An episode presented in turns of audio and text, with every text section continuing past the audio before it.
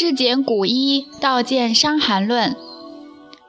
辨太阳病脉症病治上，刘希燕。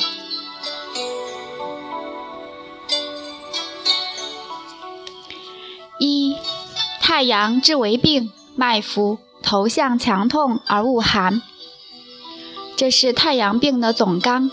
所谓总纲，就是太阳病典型的症。我们上面说过，中医不是治病灶的，所以不管是什么病毒性感冒、非病毒性感冒，也不管什么典型肺炎、非典型肺炎，我们看的是人体对这个病的反应。通过这种自体反应来分析人体在哪个层面排解这个病，为什么排不出去，以此为依据来组方，恢复人体的能量和秩序，协助人体去排病。所以，作为六经之一，太阳病的总纲是一些症，也就是人体的排病反应，而不是病毒本身。这也就是为什么中医不分科。好的中医大夫，个人就是一所医院，可以治一切的病。只要发生同样的症，不管是外感病和内伤病，用同样的方子就能治好。这就是真正的古中医的治病理念。用这种理念治病效果如何呢？古今无数的经验和医案证明。《伤寒论》如果能学通个大概，治急性外感病，只要半剂到一剂药就应该治愈；慢性病三剂药就应该显效。西医所谓的绝症，亦有可能在不借助任何现代疗法的前提下，短期内治愈。后世说《伤寒论》适合治外感病，而不适合治内伤病。说这话的人，这是没有学通《伤寒论》，运用不当。然后归咎于《伤寒论》。现在一个一个的来分析条文中的症。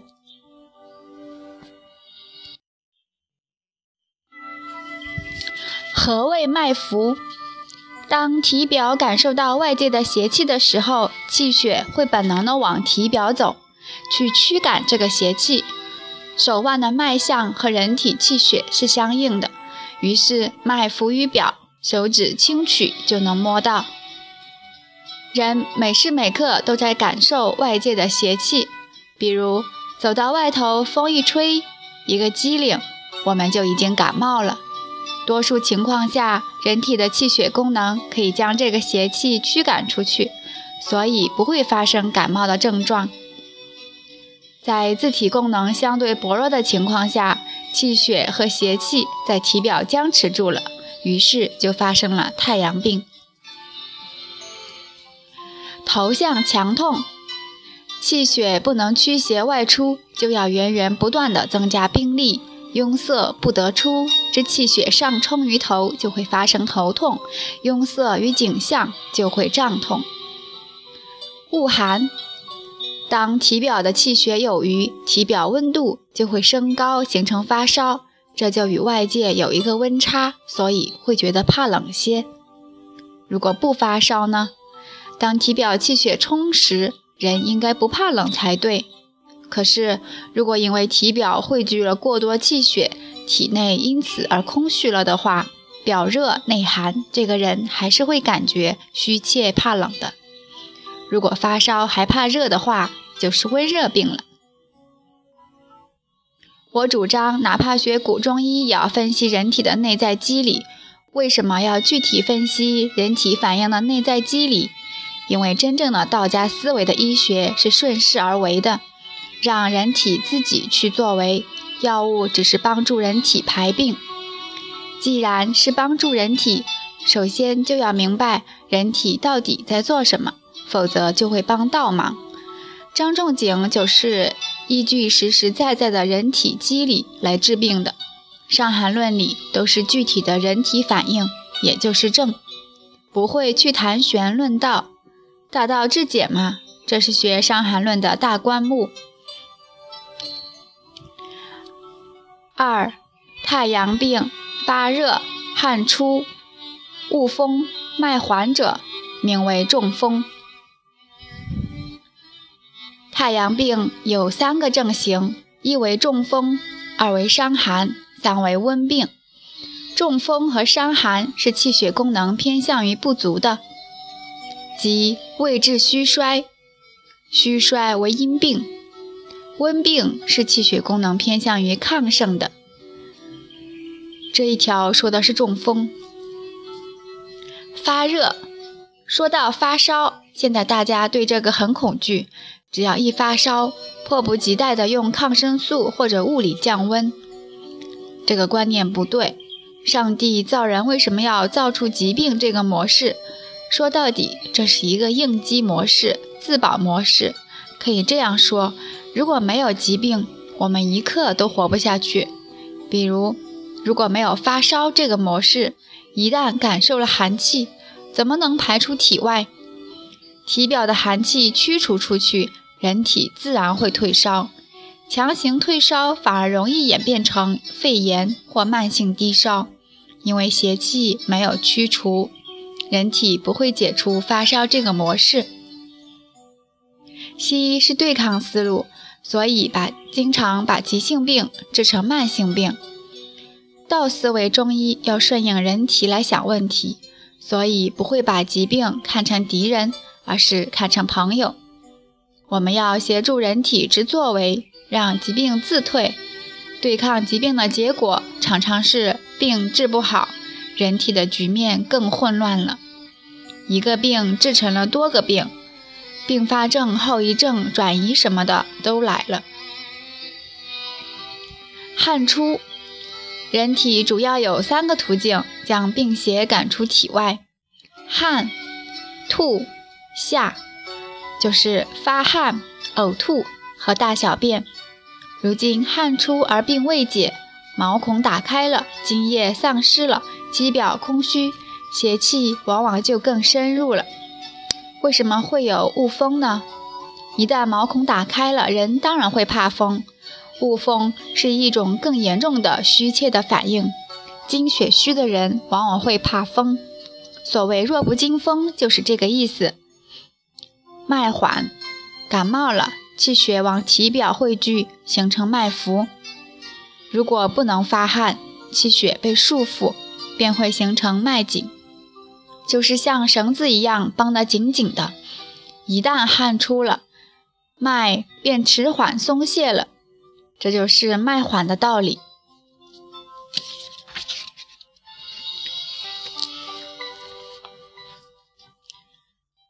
三、太阳病。或已发热，或未发热，必恶寒、体痛、呕逆，脉阴阳俱紧者，名为伤寒。之前说过，不管有没有发热，气血往体表汇集，里面空虚了，人都会感到恶寒。如果气血郁于肌肉之内不得出，就会感到体痛。呕逆的原因有二。一是气血的运行是要先往上走，才能往表走。这种往上的运动会带动胃有一种上逆的反应，此为逆。二是当气血大量往体表走的时候，胃所获得的气血会相应减少，运化食物的能力减弱，胃就会产生一种本能的呕吐反应，将不能运化受纳的食物呕吐出去，此谓偶。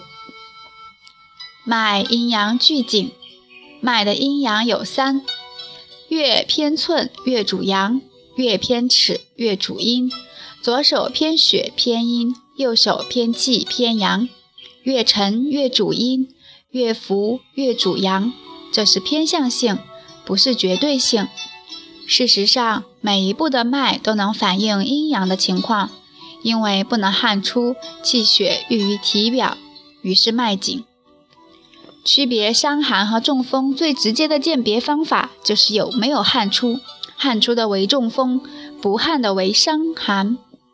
但这不是本质，本质是津液的盛衰。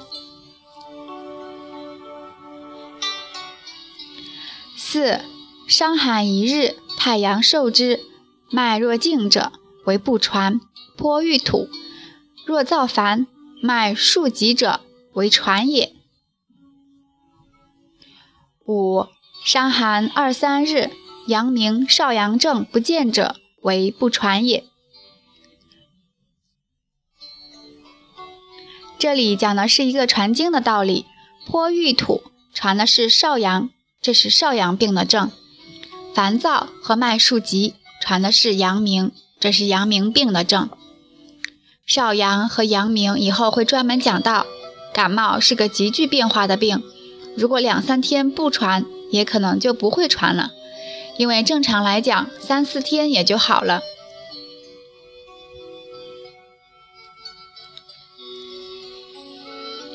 六太阳病发热而渴，不恶寒者为温病；若发汗矣，身灼热者，名风温。风温为病。脉阴阳俱浮，自汗出，身重，多眠睡，鼻息闭鼾，语言难出。若被下者，小便不利，直视失手；若被火者，微发黄色，具则如惊弦。时赤纵，若火熏之，一逆上引日，再逆促命期。这一条讲温病，我们之前说过，伤寒和中风是气血功能呈偏虚弱反应的症型，温病是气血功能呈亢盛反应的症型。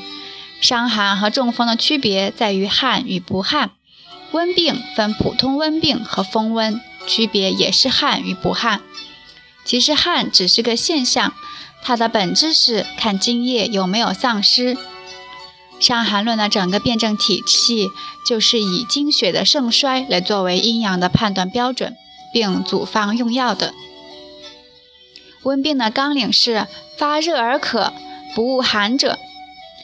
渴是内有热的渴，不恶寒说明气血虽往体表走，里面却并不空虚，所以发热而不恶寒。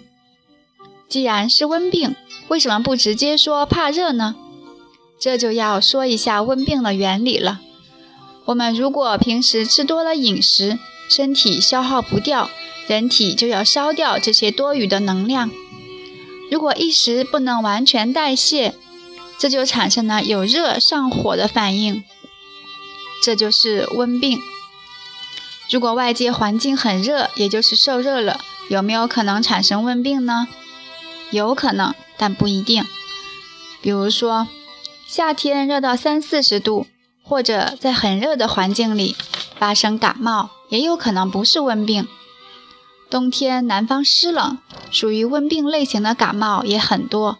可见，虽然得温病有可能是受外界的热诱发，但外界的热并不是发生温病的本质原因。体内的热量富余才是发生温病的本质原因，一般来自于饮食的机制。如果在感受外邪，毛孔一闭塞，温病就会加重，这就是热伤风的道理。如果汗出而解了，也就没有温病了。所以不严重的温病，往往是里面热，体表感觉并不一定热。如果热烧不出来，一般只是不恶寒。当然，严重的温病是表里俱热的，轻微的温病，病人甚至有怕冷的现象。只是这种怕冷，并不感觉需要多穿衣服。若发汗矣，身灼热者，名风温。温病若出汗，说明里面的能量从体表排出来了，体表自然会感觉到灼热。一般情形下，汗出了，热出去了，病也就好了。如果身体持续灼热，说明热邪还没有排除完，汗耗散了津液，加上里热也烧灼津液，便产生了津液不足的现象，这就叫风温。中风和风温，只要带个“风”字的，都有津液不足。风温的症状是脉阴阳俱浮，说明病在表，于是自汗出。因汗出，肌肉里积累了过多津液，所以身重多眠睡，也是温病的表现。因为热往大脑走，人就昏昏欲睡。春夏天天气转热，人会犯困；一坐有暖风的车，人就犯困，也是这个道理。当身体里有过多的热，呼吸自然要加重，以帮助排出热能。所以鼻息必鼾这一条在儿科很有用。幼儿不能摸脉，也不能问症，感冒了怎么辨别是热症是寒症呢？一般来讲，呼吸粗重、大便臭、打屁多、面色赤红、鼻孔干的是热症。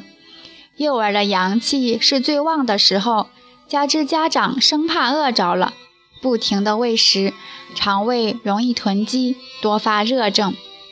现在很多家长一见孩子感冒，不分寒热就急着添衣服、捂被子，于是造成高烧、肺炎进医院。下面讲的都是典型的津液虚的反应。语言难出。当人体津液虚的时候，首先就是筋膜结缔组织缺少滋养了，因为这里面的血管少，更容易缺少津液。舌头里面主要是结缔组织，所以就不灵活了，说不出话了。若医生在物质下泻药，更伤津液。于是便产生小便不利，这是已无尿可下。再严重则直视失手，眼睛直了，眼睛里的经络失去滋养。膀胱也是结缔组织，膀胱失去滋养，约束力丧失了，便失手，也就是小便失禁。若被火者，若用火熏蒸之类的方法物质。热蒸郁于肌肉，便微发黄色，也就是发黄疸。精液再严重丧失，便如惊痫，如赤纵，也就是相关大脑的惊觉、惊恐反应。为什么大脑会发生这样的反应呢？这个需要顺应人体来理解。人体让哪个地方兴奋起来，就是往哪个地方调集精液。这是人体的基本模式。惊恐说明大脑缺精液了。后世治疗这种症，一般用定惊止静的药，什么蝎子、蜈蚣、川芎的，全部是些通串化瘀药。这就是不顺应人体想问题，典型的头痛医头，脚痛医脚。到了这个阶段，就已经很严重了。因为人体的自保模式一定是先保护大脑，大脑出问题了，一定是急期反应。若再用火熏之，一逆上瘾日，再逆促命期。